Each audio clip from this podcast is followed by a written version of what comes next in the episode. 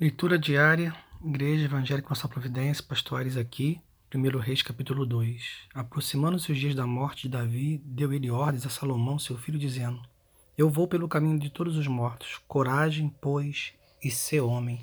Esse capítulo vai se dividir basicamente em duas instruções.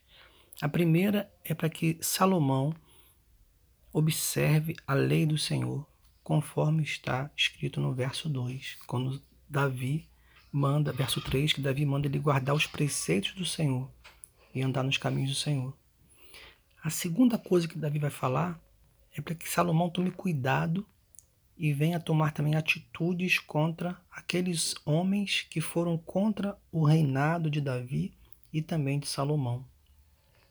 Então, nisso se resume o capítulo 2. Nós, de fato, precisamos estar atentos às responsabilidades que nós temos. Quando Davi diz para Salomão, coragem, ser homem, ele está dizendo, olha, agora você tem responsabilidade grande nas suas mãos. Agora é você que vai governar, é você que vai decidir, é você que vai dirigir esse povo. Então, coragem, porque você vai precisar em situações difíceis e força para que você realmente possa ir adiante, seja homem. Muitas das vezes as pessoas não querem assumir responsabilidade. Muitas vezes as pessoas preferem só aquilo que é fácil, aquilo que é bom, mas todo lugar alto que Deus nos coloque vai vir junto com responsabilidades grandes também. Não é à toa que muitas pessoas estão vivendo problemas em certas áreas de suas vidas, porque penso eu que elas não estão assumindo as suas responsabilidades. Há problemas que estão fora do nosso controle, da nossa ação, quero dizer, mas tem problemas que estão dentro da nossa ação.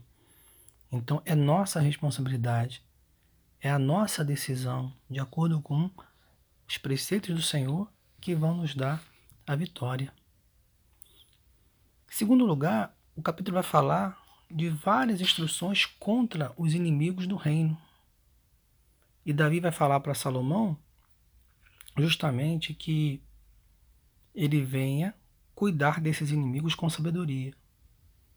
E aí aparecem vários, vou falar de dois aqui para você lembrar. Adonias, por exemplo, o próprio filho de Davi, Davi não menciona ele, mas Adonias, ele simplesmente pede para Batseba, a mãe de Salomão, né, a rainha mãe, esposa de Davi, para que ela dê aquela jovem que aquecia Davi na velhice de Davi. O que, que Adonias queria com isso? Ele queria, na verdade, dizer que ele tem direito ao trono, sim.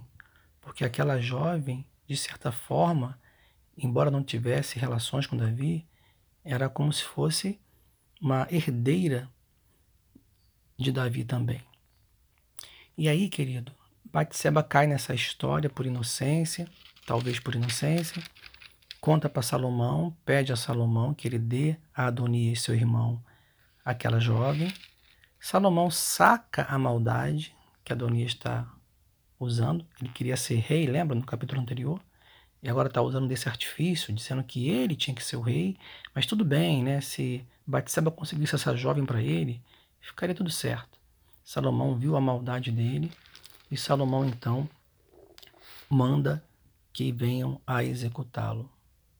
Outro homem que morre de uma maneira bem burra é o Simei. Simei foi aquele que amaldiçoou Davi numa outra revolta de um filho de Davi chamado Absalão. Absalão tentou tomar o trono do seu pai. E aí, Davi vinha saindo do palácio com a sua comitiva.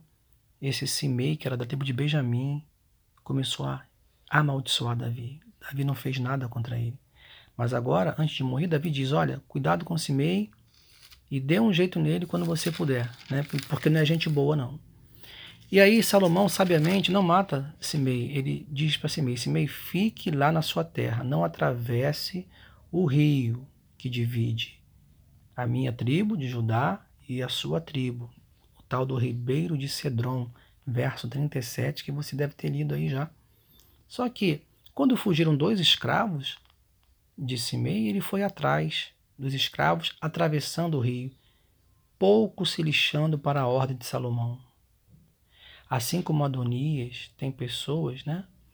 E como Simei, tem pessoas que brincam com certas leis, com certas leis divinas, com certas leis naturais, pessoas que brincam e acabam sofrendo as consequências. Simei morreu por amor ao dinheiro, Adonias por amor ao trono.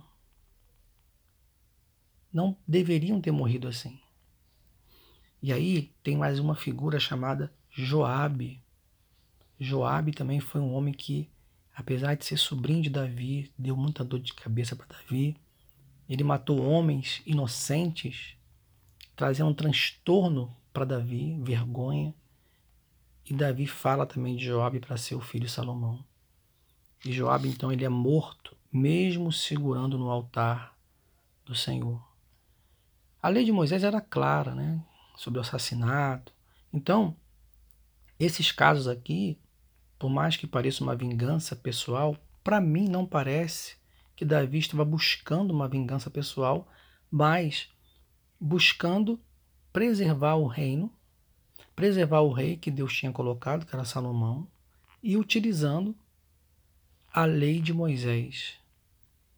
Portanto, hoje nós sabemos né, que essa situação foi bem específica, mas para nós hoje o que fica? O que Jesus disse, né? amar o nosso inimigo.